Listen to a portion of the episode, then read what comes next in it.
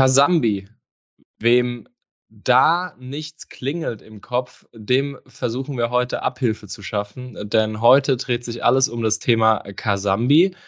Also wünsche ich euch viel Spaß und los geht's.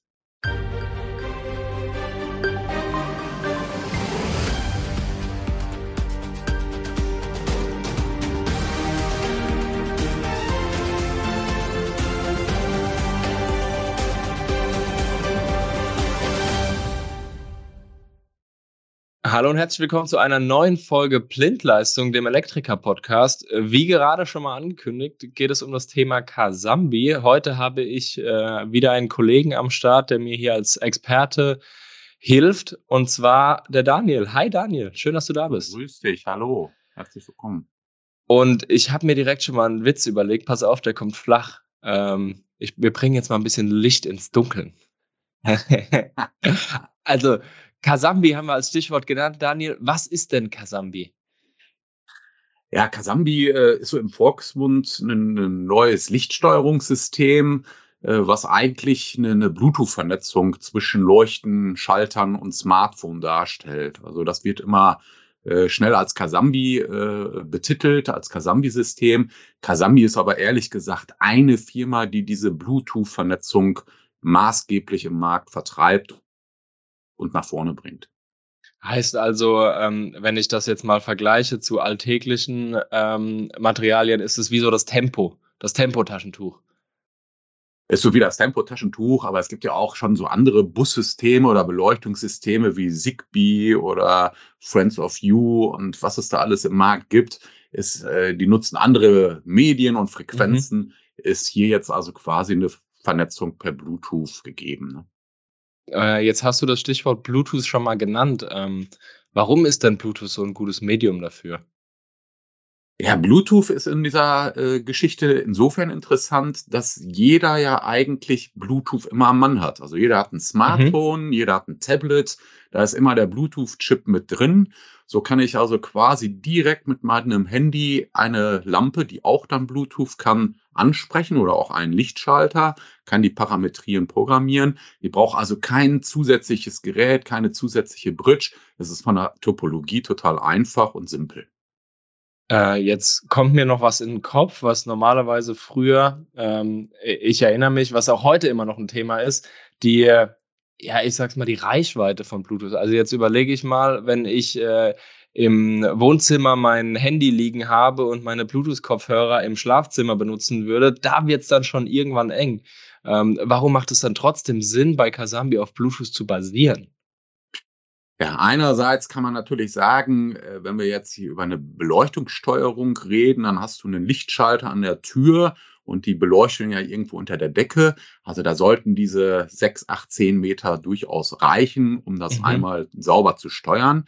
Aber die Kasambi oder diese BLE, also Bluetooth Low Energy äh, Komponenten, die vernetzen sich auch untereinander in dem System und bieten also so ein Mesh Network. Und in diesem Mesh Network ist also jedes Gerät auch automatisch eine Art Repeater. Und mhm. so ist also auch eine Reichweitenübertragung oder eine Reichweitenstabilisierung oder Reichweitenerweiterung durchaus auch kein Thema in diesem Bereich. Das heißt ja also, wenn ich mir jetzt überlege, dann ist das ja nicht nur eine Anwendung, die im privaten Bereich sinnvoll ist, sondern auch, wenn das Gebäude größer ist, macht es ja auch definitiv Sinn, Kasabi einzusetzen.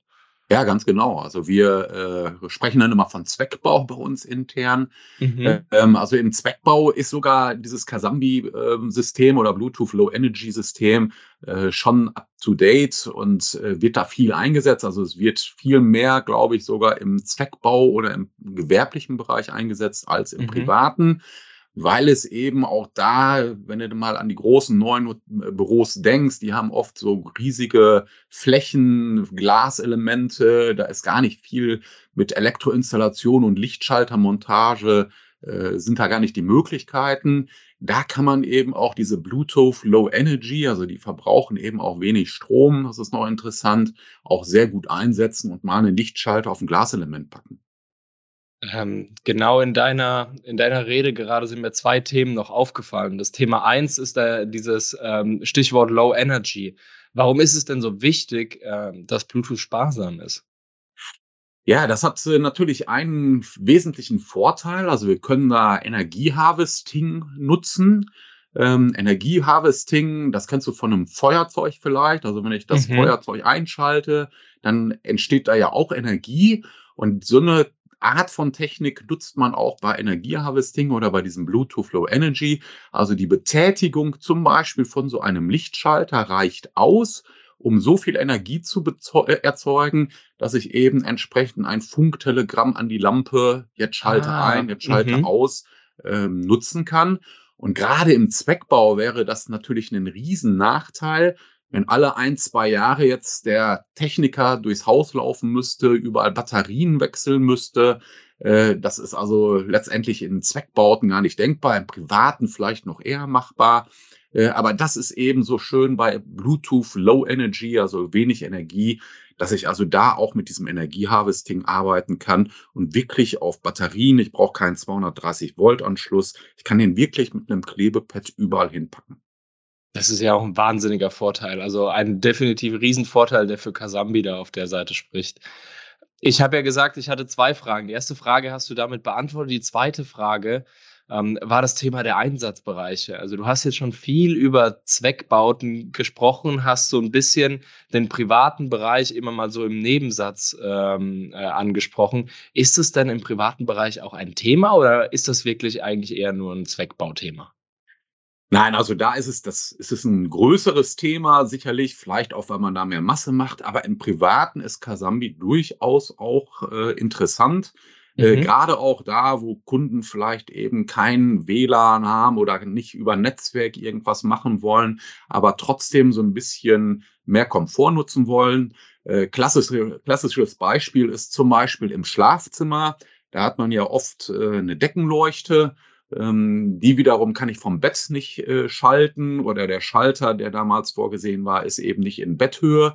Könnte man über Kasami wirklich sagen, ich mache an dem an der Eingangstür eine Einbaupille mit Gasambi, mhm. kann da die konventionelle oder jetzige bestehende Beleuchtung schalten und ich äh, klebe oder montiere mir so einen Kasambi-Schalter einfach ans Kopfteil vom Bett und kann so abends, wenn ich ins Bett gehe, auch die Lampe ein- ausschalten, dimmen, etc. pp, ohne dass ich da irgendwie eine große Montage machen muss. Also auch da kleine Lösung, Gartenbeleuchtung sicherlich auch äh, spannender Bereich, äh, kann man da auch im privaten Thema durchaus äh, ähm, ja, Einsatzgebiete finden und eben dadurch, dass auch dieses Telegramm eben nur bei der Betätigung äh, entsteht, haben wir also da auch äh, keinen kein Elektrosmog, sag ich jetzt mal, oder eine höhere mhm. elektromagnetische Strahlung. Äh, Insofern ist das also auch von der Seite, gerade am Kopfteil vom Bett, wo da manche Leute Bedenken haben, durchaus auch eine interessante Lösung.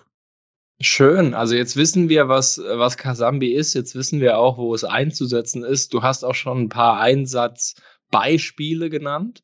Ähm, wir haben schon über viele Vorteile bisher von Kasambi geredet. Hattest, hast du denn noch ein paar weitere Vorteile, die wir jetzt in den äh, abschließend hier nochmal in diesen Podcast bringen können? Ja, letztendlich ist da sicherlich noch der Funktionsumfang von Kasambi oder Bluetooth Low Energy. Früher hast du ja nur eine Lampe geschaltet, irgendwann mhm. kam dann das Dimmen von Lampen dazu, um irgendwelche Lichtstimmungen zu machen, um es gemütlich zu machen. Und der Trend geht natürlich noch weiter, dass man irgendwann mit farbiger Beleuchtungssteuerung angefangen hat. Dann sind Lichtszenen, also ein Zentralausbefehl, dass auf einem Schalter alles ausgeht oder eine gewisse Raumstimmung entsteht. Also Szenensteuerungen sind dazu gekommen. Man will Leuchten per Timer, Zeitschaltuhren schalten und auch neben RGB, also farbigem Lichtspiel, kommt auch immer mehr dieses Turnable White, also kaltweißes oder warmweißes Licht ähm, für Arbeitsbereiche oder gemütliches Licht im Privaten immer mehr in den Vordergrund. Und diese ganzen Funktionalitäten kann dieses moderne Lichtsteuerungssystem Kasambi natürlich auch. Und worauf ganz viele eben immer Wert legen äh, oder immer mehr Wert legen, ist einfach auch die Fernbedienung per App. Ich kann also auch äh, auf dem Sofa sitzen und wenn ich das denn möchte, äh, neben den Schaltern auch die Beleuchtung per App steuern. Also ein, ein umfangreiches ähm, System, das, das definitiv in vielen Anwendungsbereichen auch ähm, Eintritt findet. Daniel, vielen Dank. Nochmal vielleicht kurz zusammengefasst, was Kasambi ist. Kasambi ist ein Lichtsteuerungssystem, was Leuchten und Schalter über Bluetooth vernetzt. Wir haben über diverse Vorteile von Kasambi gerade gesprochen, ähm, haben auch darüber gesprochen, warum Bluetooth so ein gutes Medium ist ähm, an der Stelle und dass es im Zweck- und, und ähm, privaten Bereich dann auch ähm, eingesetzt werden kann und wofür es eingesetzt werden kann. Daniel, vielen, vielen Dank für die heutige Podcast-Folge. Auch vielen, vielen Dank an euch Hörer. Äh, danke, dass ihr wieder dabei wart und bis zum nächsten Mal, wenn es dann heißt Blindleistung, der Elektriker-Podcast.